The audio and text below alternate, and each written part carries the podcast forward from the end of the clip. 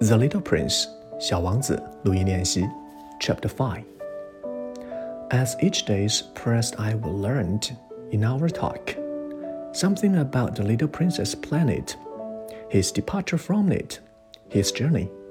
The information would come very slowly, as it might chance to fall from his thoughts.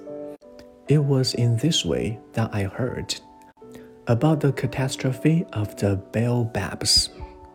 This time, one more, I had the sheep to thanks for it.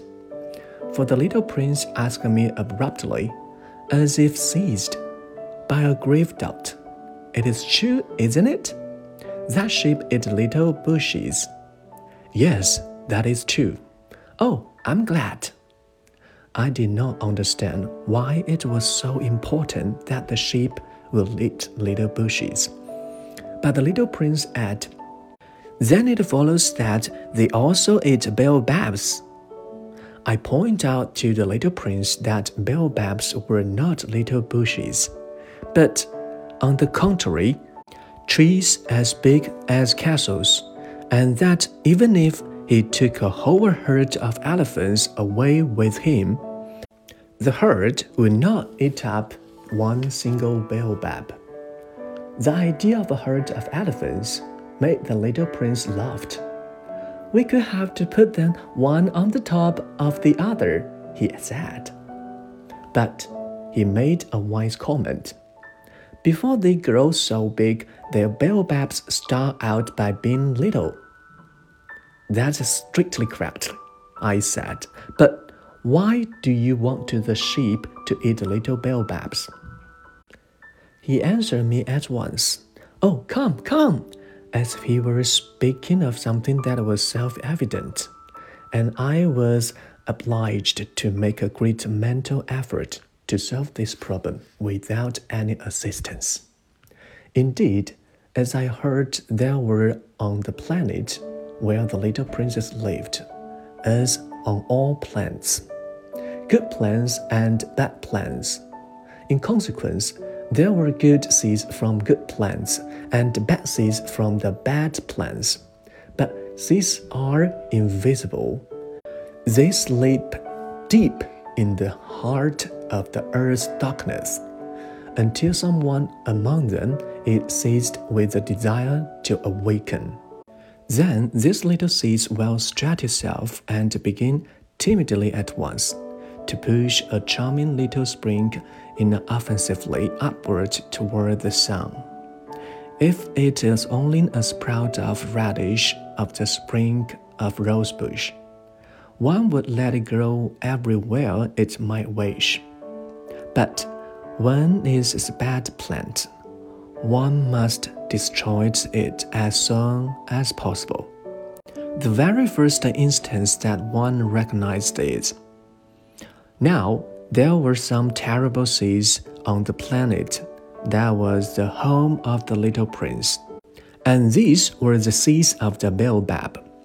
The soil of that planet was infested with them. A baobab is something you will never, never be able to get rid of it. If you attend to it too late, it spreads over the entire plant it bores clear through it with its roots.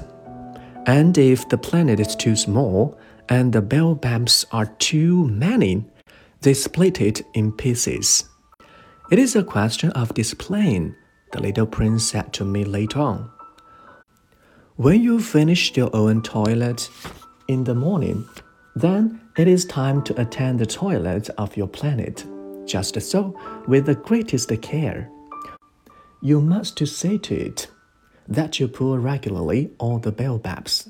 At the very first comment, when they can be distinguished from the rose bushes which they resemble so closely in their earliest youth.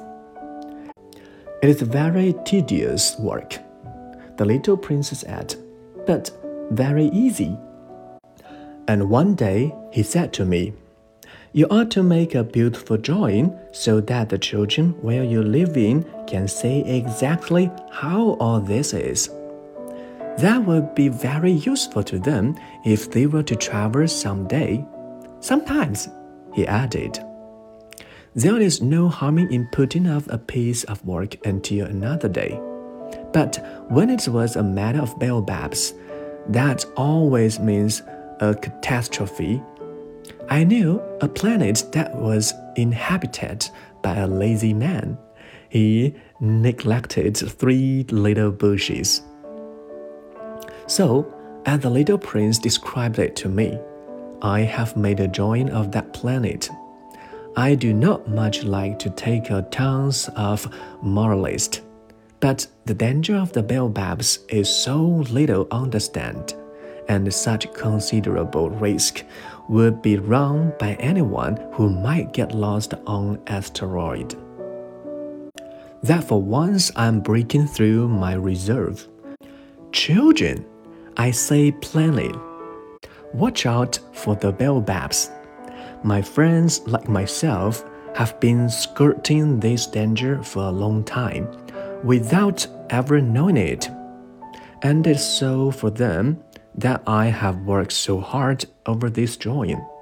The lesson which I passed on by this means is worth all the trouble it has cost me. Perhaps you will ask me, why is there no other drawing in this book as magnificent and impressive as this drawing of the baobabs? The reply is simple I have tired. But with the others, I have not been successful. When I made the drawing of the baobabs, I was carried out beyond myself by the inspiring force of urgent necessity. Chapter 5 That's all.